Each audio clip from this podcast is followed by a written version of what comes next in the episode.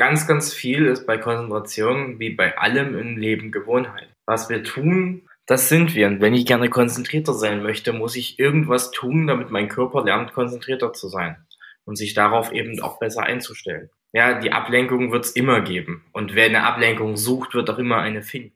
Modern Work Life, der Podcast. Gesunde Arbeit leicht gemacht. Wer konzentriert arbeiten möchte, hat es nicht leicht. Zwischen Push, Ping und Xing fällt es schwer, den Fokus zu behalten. Warum auch? Unser Gehirn lässt sich gerne ablenken und beantwortet jeden neuen Reiz mit einer wohlig warmen Dopamindusche. Jonas Schimmel ist Konzentrationstrainer. Er befasst sich täglich mit Methoden, die uns dabei helfen, unsere Aufmerksamkeit auf das zu richten, was wirklich wichtig ist. Egal ob im Privat- oder Berufsleben wie du deinen ultimativen Deep Working Flow erreichst, warum du dringend das Chaos auf deinem Schreibtisch beseitigen solltest und wie du dich nachhaltig von Ablenkungen befreist, hat er mir in dieser Folge verraten. Hallo lieber Jonas, herzlich willkommen beim Podcast von Modern Work Life. Ich freue mich, dass du heute mit dabei bist. Vielen Dank für die Einladung und hallo.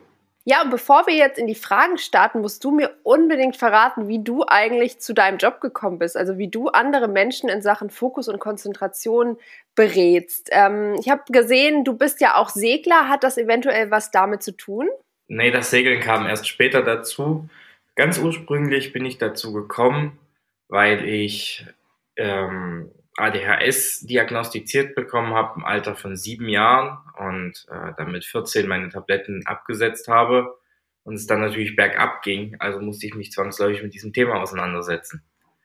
Und habe dann angefangen, mich mit Konzentration zu beschäftigen und im Studium kam das durch das Thema mentales Training wieder und da habe ich dann beschlossen, ich mache das Thema seit damals neun Jahren könnte man sich ja doch mal näher damit beschäftigen. Warum fällt es uns denn so schwer, uns zu konzentrieren? Und ich denke, das werden auch viele Hörer, äh, die jetzt zuhören, kennen, dass man einfach überhaupt nicht den Fokus halten kann, vielleicht irgendwas anfängt und nach 30 Sekunden oder ein paar Minuten ähm, äh, schon gar keine Aufmerksamkeit mehr hat und ähm, gleich zum nächsten Ding springt und dann wieder zurück und so. Also ähm, was sind da so die Hindernisse, dass wir so einen langen Fokus halten können?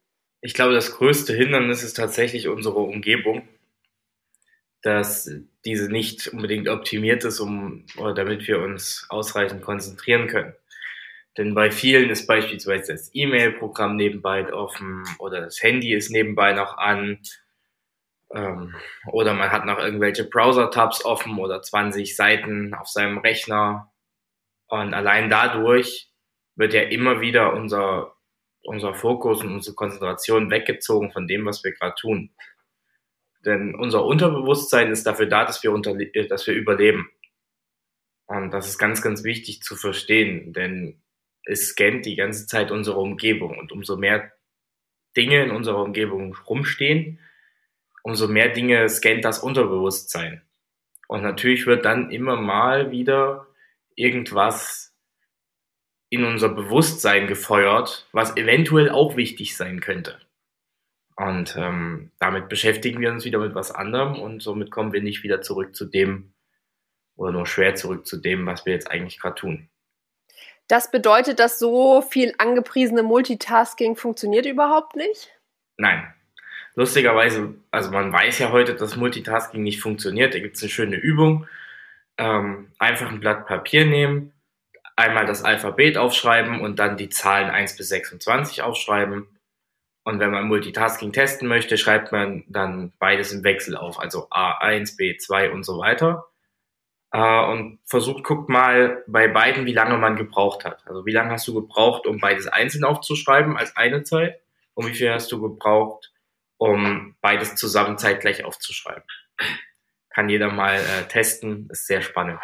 Gute Übung. Und äh, lustigerweise, trotz dessen, dass es viele mittlerweile wissen, dass Multitasking nicht funktioniert, machen es ja trotzdem viele eben zum Beispiel durch die E-Mail oder das Handy, was immer ständig an ist. Ist auch eine Form des Multitaskings. Das heißt, du sagst, wir sollten eigentlich viel minimalistischer arbeiten und vielleicht dann ja ähm, auch leben, also dass wir wirklich uns auf eine Sache fokussieren und alles andere ausblenden und auch sagen, wenn wir jetzt irgendwelche Aufgaben haben, okay, das Handy bleibt ausgeschaltet und in dem Moment bin ich dann nicht erreichbar? Definitiv. Also wer das kann, definitiv. Wenn ich natürlich in einem Beruf arbeite, wo ich Rufbereitschaft habe, dann sollte ich das Handy nach Möglichkeit nicht ausschalten. Aber selbst da kann man zum Beispiel nicht stören aktivieren. Also ich habe ein iPhone, ich weiß nicht, wie das bei Android ist. Da gibt es aber die Möglichkeit des Nichtstörens. Und durch dieses Nichtstören kann man eine Liste anfertigen, wer einen erreichen kann. So gerade zum Beispiel Mütter im Homeoffice haben ja ganz oft das Problem, dass sie sagen, ich möchte gerne trotzdem erreichbar sein für beispielsweise die Schule, falls was mit meinem Kind ist oder ähm, für den Kindergarten oder was auch immer, dann kann man diesen, diese Nummer whitelisten, also freistellen von dem Nichtstören und man wird dadurch trotzdem erreicht, falls es einen Notfall gibt. Ist es denn vielleicht auch so, dass wir einfach gerne abgelenkt werden? Also ich kenne das von mir, dass ähm, ich eigentlich so äh, das ganz willkommen heiße, wenn das Handy dann mal piepst oder da ist eine neue E-Mail und da springe ich dann sofort drauf. Und ähm, bei mir ist es besonders so, wenn ich Aufgaben mache, die jetzt vielleicht nicht so viel Spaß bringen. Also wo ich äh, vielleicht irgendwelche Pflichtaufgaben habe oder irgendwelche Fleißarbeiten und ähm, wo ich dann mich natürlich drüber freue, wenn dann irgendeine Ablenkung kommt und ich dann eben äh, mal fünf Minuten äh, was anderes machen kann. Und äh, man braucht dann aber natürlich auch noch wieder eine gewisse Zeit, um in die Aufgabe reinzukommen. Also ähm, ist es so, dass wir einfach ähm, ja gerne von einer Sache zur anderen springen? Definitiv. Denn äh, auch da, unser Körper ist nicht dafür gemacht, eigentlich auf eine Sache sich so lange zu konzentrieren. Das hat erst die moderne Zeit mit sich gebracht, dass wir uns länger auf eine Sache konzentrieren müssen natürlich möchte, deswegen möchte unser, unsere Gedanken möchten auch umherspringen. Aber das Problem, und das ist das zweite, was du gesagt hast, wir brauchen ja auch ein Stück, um wieder in diesen Arbeitsmodus reinzukommen. Es braucht im Schnitt zwischen 80, äh, zwischen 8 und 30 Minuten, um wieder mit vollem Fokus bei der Aufgabe zu sein. Hängt natürlich von der Komplexität und der Aufgabe ab und von der Ablenkung.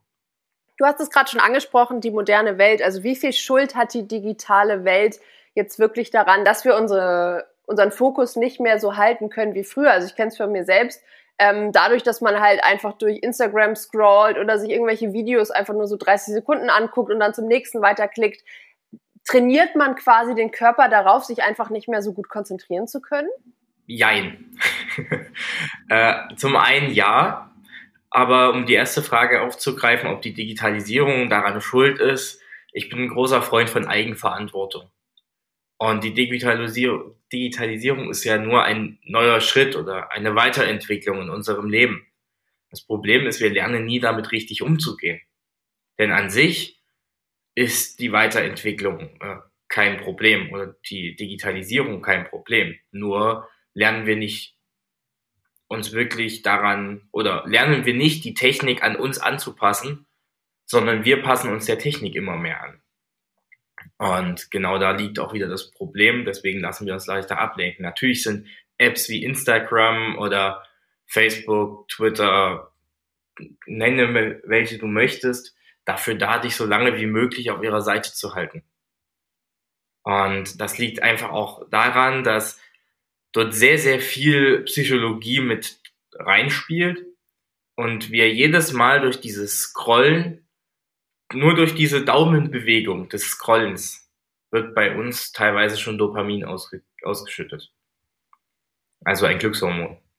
Ja, ich glaube, es ist auch dieser, dieser Thrill, irgendwie immer was Neues zu bekommen. Also gerade bei den sozialen Medien, wenn du dann ja oben ähm, immer wieder aktualisierst, dann kriegst du immer wieder eine neue Meldung oder äh, du kriegst irgendwie so, ein, so, ein, so eine ähm, Push-Benachrichtigung, dass wieder irgendwas gepostet wurde oder so. Und das ist dann irgendwie, kennt man ja manchmal von sich selbst, es löst ja gleich so ein irgendwie so ein, so ein Hype aus, dass du denkst, oh Gott, ich muss da jetzt raufgehen und mir das unbedingt angucken. Dabei ähm, dabei ist das jetzt eigentlich gar nichts so Spannendes. Also ich habe jetzt tatsächlich auch ähm, ausprobiert. Im Januar äh, habe ich jetzt einfach mal meinen privaten Instagram-Account quasi aus meiner App genommen. Also beruflich brauche ich das auch. Aber da habe ich jetzt nicht so diese ähm, die Blogger, denen ich folge oder sowas, sondern das ist eher alles beruflich und da werde ich jetzt nicht so in die in die Bubble gezogen wie bei den privaten. Und äh, ich merke, also ich habe es jetzt seit äh, seit ein paar Tagen gemacht und äh, ich merke eigentlich, wie befreiend das ist, dass man nicht ständig zum Handy greift und das ist quasi schon so ein Automatismus, den du in dir hast, dass sobald du irgendwie eine Sekunde nichts zu tun hast, greifst du sofort zum Handy und guckst da rein. Also und ich merke einfach, dass man auf einmal wieder ein bisschen mehr Zeit hat, aus dem Fenster zu schauen oder einfach mal nachzudenken oder sich auch mal zu langweilen. Es ist immer die Frage, ist das die Freude daran, dass irgendwas Neues aufpoppt? Oder ist es eher die, also es gibt den Begriff FOMO, ich weiß nicht, ob du den kennst, also Fear of Missing Out. Äh, genau das ist das, was bei uns Menschen sich etabliert hat, gerade in Beziehung zu Social Media. Wir haben Angst, irgendwas zu verpassen.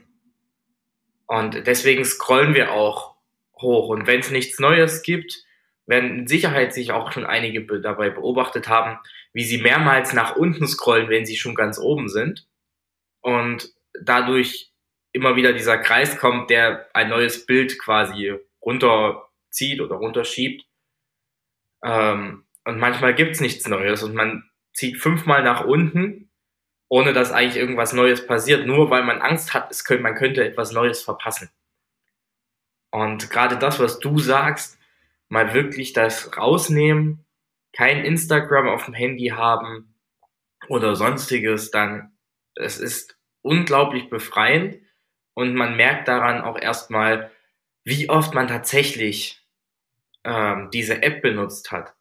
Also gerade Leute, die sehr viel Instagram benutzen und die dann Instagram mal deinstalliert haben, die greifen zu ihrem Handy und wollen zu Instagram, weil Gewohnheit, kommen aber nicht zu Instagram, weil die App ja nicht mehr da ist und trotzdem, und dann haben sie ihr Handy in der Hand und wissen gar nicht, was sie damit tun jetzt ich glaube, da haben wir alle unseren Körper schon so ein bisschen abgerichtet darauf, irgendwie allein dieses Gefühl, dieses Handy in der Hand zu haben und, und irgendwas aufzumachen oder irgendwas durchzuscrollen. Und ich glaube, das tut auf jeden Fall jedem mal gut, einfach da so einen kleinen Break reinzumachen und zu sagen, okay, ich versuche das jetzt einfach mal oder ich setze mir gewisse Zeiten, äh, da, guck nur morgens einmal rein und abends und das ist übrigens das gleiche wie mit den E-Mails. Also man, äh, da kann man sich natürlich auch äh, gut Zeiten setzen und sagen, okay, meine E-Mails lese ich wirklich nur morgens um, einmal um neun und dann abends nochmal um fünf oder so und ähm, alles, was dazwischen ist, muss eben warten damit ich eben nicht in meinem Arbeitsalltag abgelenkt werde zwischendurch. Es ist, und da sind wir wieder bei dem Punkt, ist es die Schuld der Digitalisierung? Da hast, ja, hast du jetzt die Frage ja auch selber beantwortet. Im Endeffekt ist es der Umgang, wie wir damit umgehen. Ich hatte einen Kunden, der hat zu mir gesagt, ich dachte immer, ich arbeite mit der Technik, aber eigentlich habe ich immer nur für die Technik gearbeitet. Und das ist bei ganz, ganz vielen der Fall. Wir müssen es nur erstmal realisieren, um es dann ändern zu können. Ja, auf jeden Fall. Also ich glaube, da müssen wir noch ein paar mehr Wege finden, wie du schon sagst, wie wir mit der Technik umgehen und uns eben auch selber einfach Grenzen setzen und äh, sagen, nein, ich äh, lasse mich jetzt eben nicht in die auf die dunkle Seite ziehen, sondern ähm, ich äh, weiß, was ich daran habe, aber ich weiß auch, was ich äh, was ich ohne die ganzen Apps und E-Mail-Programme und sowas tun kann oder oder wie wie befreiend das auch sein kann. Also ich glaube, da ähm, muss jeder mal in sich gehen und einfach gucken, okay, wie viel meines Tages macht eigentlich die Technik aus und wie viel davon kann ich vielleicht reduzieren oder wie viel stört mich vielleicht auch oder beeinträchtigt mich in meinem Sozialleben auch oder Arbeitsleben. Also es gibt ja auch mittlerweile ganz, ganz viele Menschen, die einfach am Esstisch oder wo auch immer, wenn sie auf dem Sofa sitzen, immer das Handy in der Hand haben. Und ähm, das beeinträchtigt natürlich auch die, ähm, äh, das Sozialleben. Ja, das ist äh, auch ein Teil, der für mich sehr wichtig ist, weil Konzentration, Fokus wird oft im beruflichen Kontext gesehen. Allerdings nutzen wir, sind wir ja auch konzentriert, wenn wir nicht arbeiten. Also wenn ich mit meiner Freundin zusammen am Abendbrotstisch sitze, bin ich auch konzentriert. Ja, wenn ich Netflix gucke, bin ich auch da konzentriert. Das ist eben wirklich wichtig, auch äh, zu verstehen, dass Konzentration und Fokus nicht nur im beruflichen Kontext wichtig sind, sondern vor allem eben auch im sozialen Kontext. Wie ich mit jemandem umgehe, wie ich jemandem zuhöre, wie ich, äh, welche Empathien ich habe für wen. Und so kommt man vielleicht, wenn man konzentrierter ist und das Handy mal wirklich in der Tasche lässt, mit Leuten ins Gespräch, mit denen man sonst nicht ins Gespräch gekommen wäre und vielleicht entwickelt sich daraus ja irgendwas. Ja, vor allen Dingen lässt sich äh, da ja auch die Brücke zur Achtsamkeit schlagen, dass man einfach sagt, okay, man soll in dem Moment leben und sich eben nicht ablenken lassen, sondern wie du schon sagst, dem Gegenüber genau zuhören und ähm, ja einfach auch das wahrnehmen, was um einen rum ist und halt eben nicht immer äh, auf irgendeinen Bildschirm starren und äh, eben sozusagen in der Traumwelt leben. Das ist ein ganz großes Problem, dass wir oftmals in einer Traumwelt leben, in einer Pseudowelt. Allein Instagram ist da für mich immer das beste Beispiel für. Wenn wir jetzt nochmal zurück zum Fokus gehen, also wofür ist denn dieser tiefe Fokus, diese tiefe Konzentration wichtig, sowohl, wie du vorhin angesprochen hast, im Arbeits-, aber auch im Privatleben? Also ich merke das immer bei mir, wenn ich wirklich mal so eine gute tiefe Arbeitsphase erreicht habe, wo mich wirklich überhaupt nichts ablenken kann. Oder manchmal hat man das ja vielleicht auch, wenn man irgendein Buch liest oder sowas, dass man merkt, okay, man nimmt seine Außenwelt gar nicht mehr wahr und ist wirklich komplett auf das, was man liest, fokussiert und kann es auch in dem Moment verarbeiten. Also wofür ist das denn wichtig, solche Phasen zu erreichen? Ja, um eben wirklich Arbeit zu schaffen.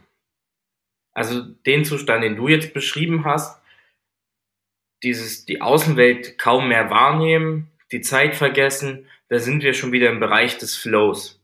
Das ist quasi die Königsdisziplin der Konzentration. Denn ähm, dann bist du, hast du den perfekten Anspruch an die Aufgabe oder an dich mit der Aufgabe. Bist nicht überfordert, bist aber auch nicht unterfordert und somit ähm, schaffst du natürlich in diesem Zustand am meisten, bist du am effektivsten. Der Zustand ist aber nicht oder ist schwer zu erreichen, für viele zumindest. Und es ist wichtig für uns, diese tiefe Konzentration zu kommen, wie das Cal Newport ja immer so, so schön sagt, äh, in seinem Buch Deep Work, weil wir äh, eine gewisse Zeit brauchen, um eine Aufgabe, um wirklich voll in einer Aufgabe drin zu sein. Ja, auch hier, wir sind ja nicht, okay, ich mache die Aufgabe und jetzt bin ich 100% konzentriert auf die Aufgabe sondern du fängst ja auch bei Null an, gehst dann langsam hoch, bis du die 100 Prozent erreicht hast. Das Problem ist, auf dem Weg zu den 100 Prozent, da kommen die meisten ja schon gar nicht mehr hin, weil sie eben abgelenkt werden. Und umso tiefer du in der Aufgabe drin bist, umso konzentrierter du bist, umso effizienter löst du die Aufgabe auch. Und genau dafür ist es wichtig. Du sparst dir damit Unmengen an Zeit. Sollten wir also unseren Arbeitsalltag viel mehr auf unsere Konzentrations Konzentrationsfähigkeit ausrichten? Also zum Beispiel gibt es ja auch Phasen, ähm, und das hängt ja auch stark vom Biorhythmus ab, von jedem Einzelnen, wo ich mich gut konzentrieren kann und dann Phasen, wo ich vielleicht, äh, wo mein Fokus nicht mehr so da ist, wo ich vielleicht eher leichtere oder sich wiederholende Aufgaben machen kann. Also sollten wir wirklich darauf achten, dass wir unseren Alltag darauf ausrichten? Zumindest den Arbeitsalltag sollten wir definitiv darauf ausrichten es ist wichtig zu wissen, wann man sich konzentrieren kann. Und schon da sind wir bei der ersten Schwierigkeit. Ähm, weil die meisten wissen das nicht. Und dann gibt es zwei Arten. Einmal die biologischen Konzentrationsphasen, das ist das, was du gerade beschrieben hast. Und dann die sozialen Konzentrationsphasen. Das heißt, wann sagt die Gesellschaft, wann ich mich am besten konzentrieren kann? Das ist bei den meisten früh am Morgen oder spät am Abend. Warum? Da arbeiten die wenigsten, also habe ich da die meiste Ruhe und kann am effektivsten arbeiten. Ähm, das ist, habe ich auch schon mittlerweile häufiger festgestellt, dass das wirklich der Fall ist. Also viele sagen, ja, früh am Morgen kann ich am besten arbeiten und spät abends kann ich am besten arbeiten.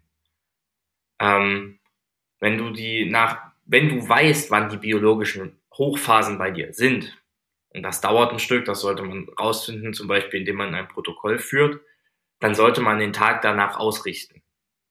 Dann mach keine E-Mail-Arbeitung, E-Mail-Bearbeitung, wenn du in der höchsten Phase deiner Konzentration gerade bist. Weil das wäre verschenktes, verschenkte Zeit und verschenkte Fähigkeit.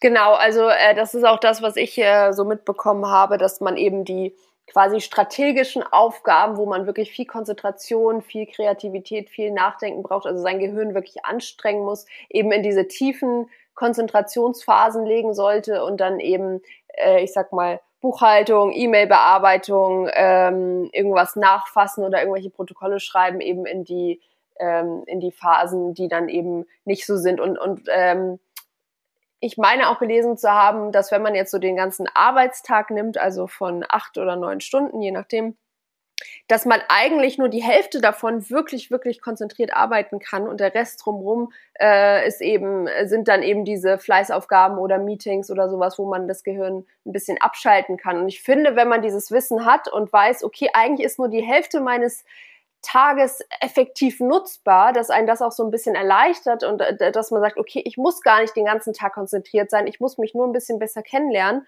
und, ähm, und wissen, wann ist meine Hochphase quasi und wie lege ich mir die ganzen anderen Aufgaben drumrum, dass ich trotzdem mein Pensum gut erfülle. Es ist wichtig, das zu wissen und auch, das hast du äh, sehr schön gesagt, du kannst nicht nur die Hälfte deines Arbeitstages wirklich konzentrieren. Ähm, und da auch, um gleich mit dem Irrglauben aufzuräumen, ist es meistens nicht von 8 bis 12 Uhr oder von 14 bis 18 Uhr oder sowas. Also es, du konzentrierst dich keine vier Stunden am Stück. Das kann sein, dass das passiert, dann bist du aber im Bereich des Flows und dann kriegst du eh nichts mehr drumherum mit. Ähm, sondern wirklich regelmäßig dazwischen auch Pausen machen. Das ist unglaublich wichtig. Priorisiere deine Aufgaben, mache zwischendrin Pausen. Und falls du zum Beispiel Geschäftsführer bist, ja, oder eben in irgendeiner Führungsposition bist, wo du eigentlich sehr viel ansprechbar sein musst, oder eigentlich fast den ganzen Tag ansprechbar sein musst. Entweder Tür schließen, wenn du wirklich arbeitest, oder du baust eine stille Stunde in deinen Tag. Heißt, du nimmst dir eine Stunde, in der du wirklich nur die Arbeit erledigst, die die höchste Priorität hat. Keine E-Mail, kein Handy, kein Internet, also du brauchst es zwangsläufig, aber wirklich eine Stunde konzentrierter Arbeit.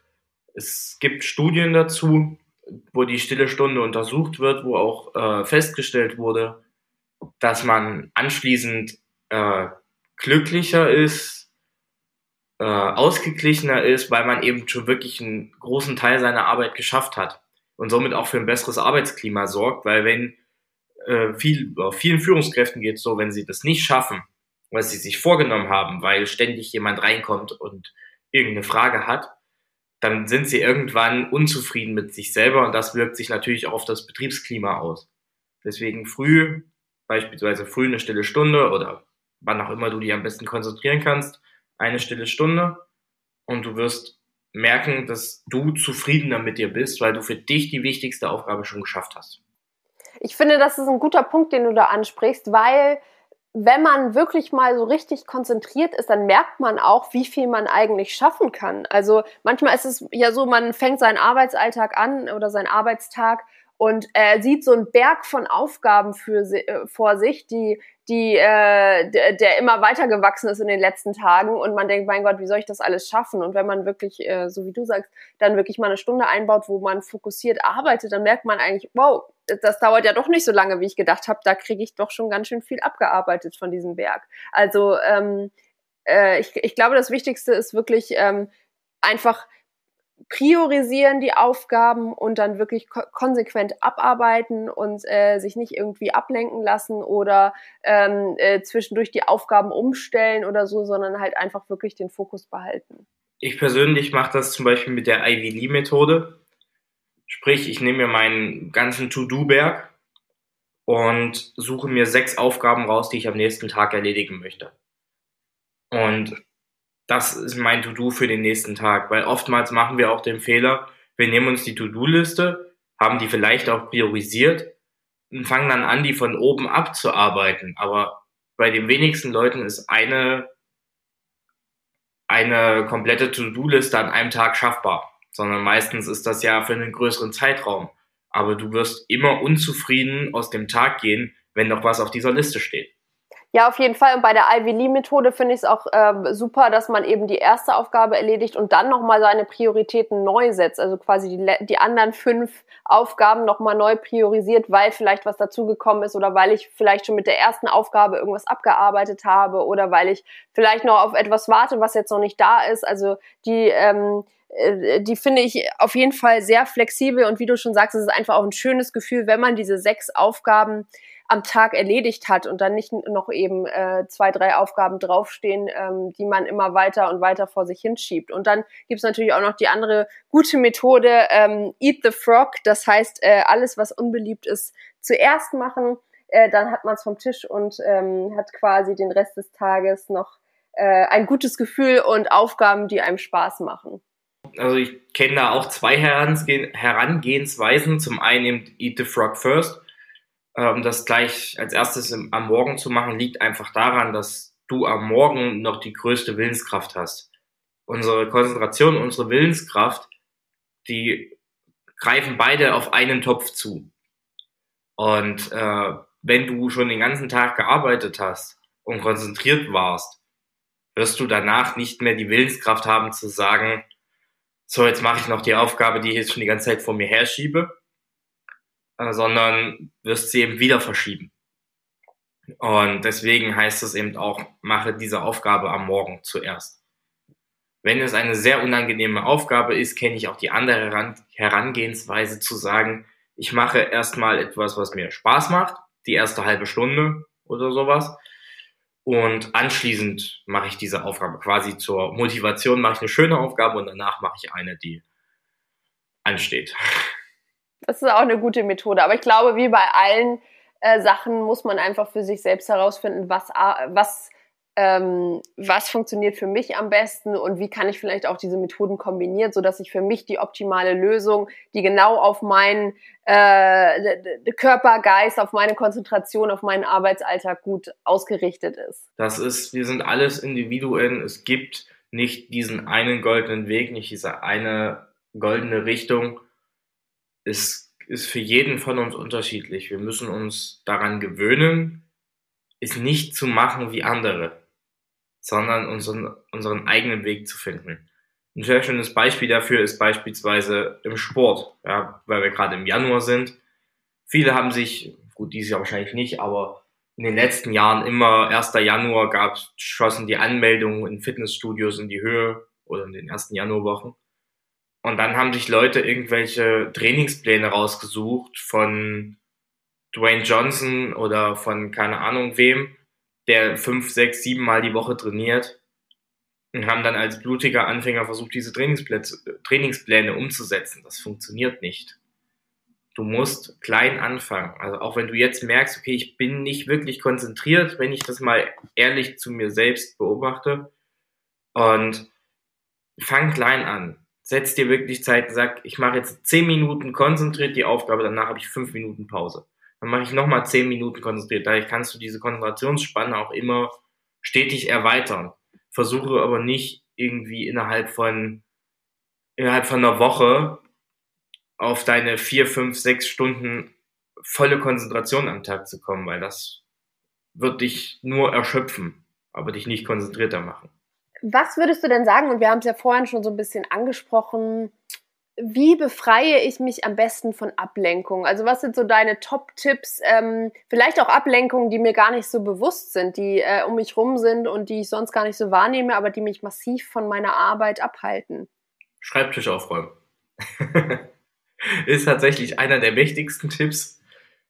Ähm, die man so geben kann. Wir nehmen das oftmals gar nicht bewusst wahr, weil, wie gesagt, unser Unterbewusstsein scannt die ganze Zeit unsere Umgebung. Umso mehr Umgebung wir haben, also umso mehr Dinge in unserer Umgebung stehen, umso abgelenkter ist natürlich auch das Unterbewusstsein, umso mehr Energie frisst das Unterbewusstsein, umso weniger Energie haben wir für Konzentration. Auch im Kopf, also du bist im Kopf auch weniger freier, wenn der Schreibtisch unaufgeräumt ist, als wenn er aufgeräumt ist ja, jetzt kann man wieder sagen, es gibt auch die Menschen, die Chaos brauchen, um. Nein, die gibt es nicht. Das Hirn ist biologisch gleich, zumindest sehr ähnlich. Gibt nur wenige Menschen, bei denen dieses Chaos wirklich hilft. bei den meisten ist es einfach nur ein Stressor. Man sagt fünf Dinge auf dem Schreibtisch. Es ist natürlich auch wieder hier nur eine Richtlinie. Es dürfen auch zehn Dinge auf dem Schreibtisch sein. Aber Maus, Tastatur und Bildschirm sind schon mal drei. Nur so mal als grobe Richtung. Und was auch unglaublich hilft, was immer noch viele Menschen unterschätzen, Pflanzen. Schaffe dir Pflanzen an. Weil Pflanzen reinigen die Luft. Das Grün hat auch eine positive Wirkung auf uns. Und äh, die Pflanzen geben natürlich auch Sauerstoff ab. Also du bist natürlich auch besser versorgt mit Sauerstoff, was wir oftmals in unserem, oftmals in Büroräumen nicht so der Fall ist.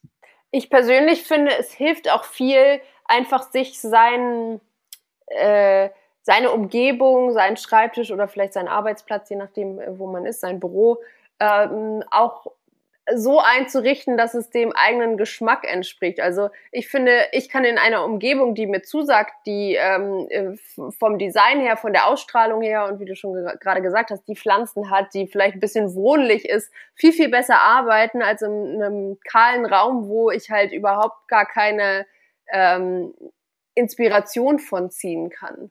Du musst, wenn du dich wohlfühlst, kannst du immer besser arbeiten, als wenn du dich nicht wohlfühlst. Und wenn ich in einem Großraumbüro beispielsweise arbeite, wo ich die ganze Zeit nur in meinem kleinen Karton sitze und ähm, mehr oder weniger die Kartonwand anstaue, äh, anstarre, dann ähm, wird das auch mit dem Arbeiten nichts. Ja, ich glaube, äh, genau das ist jetzt natürlich auch sehr, sehr wichtig für viele Menschen, die jetzt momentan im Homeoffice sitzen.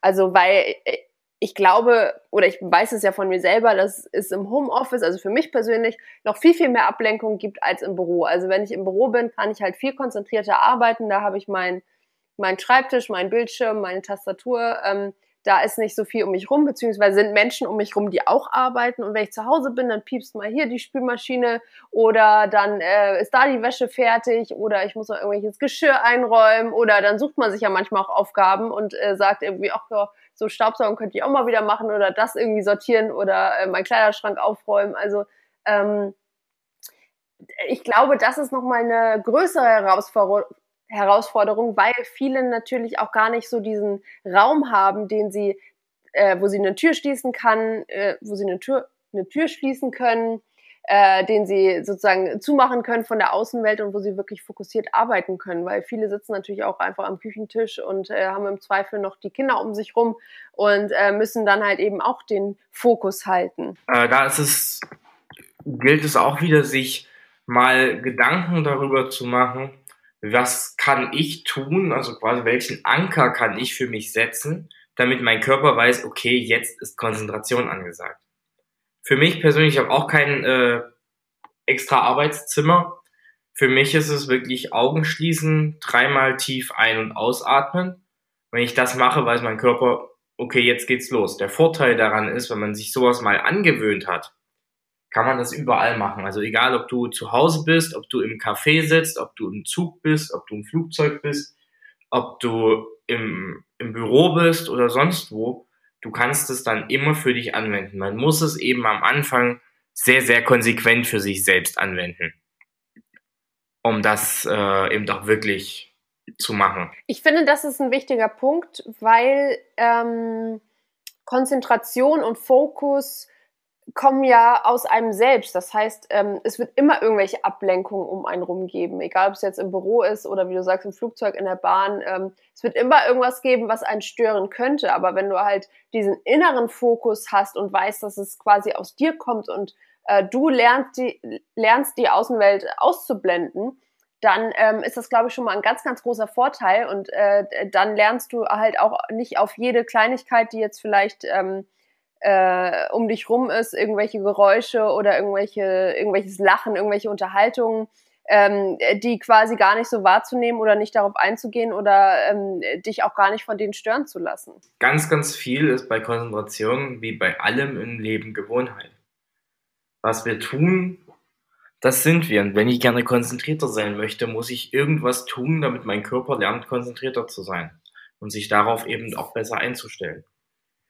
Und ja, die Ablenkung wird es immer geben. Und wer eine Ablenkung sucht, wird auch immer eine finden. Hast du denn zum Abschluss noch ein paar Tipps, wie ich meine Konzentrationsfähigkeit trainiere? Also du hast es vorhin schon angesprochen, ich soll mir kleine Ziele setzen und erstmal mit fünf Minuten anfangen zu äh, Konzentration anfangen, ähm, dann eine kleine Pause machen und mich dann eben langsam steigern. Aber gibt es äh, darüber hinaus noch irgendwelche Unterstützung? Sollte ich vielleicht äh, mir auch mal angucken zu meditieren oder ähm, was gibt es da einfach? Ja, man muss dafür grundsätzlich erstmal unterscheiden, dass es einmal den Zustand der Konzentration gibt und einmal den äh, einmal das Persönlichkeitsmerkmal. Die meisten verbinden mit Konzentration das Persönlichkeitsmerkmal. Also wie viele Aufgaben schaffe ich in einer bestimmten Zeit und wie hoch ist meine Fehlerquote?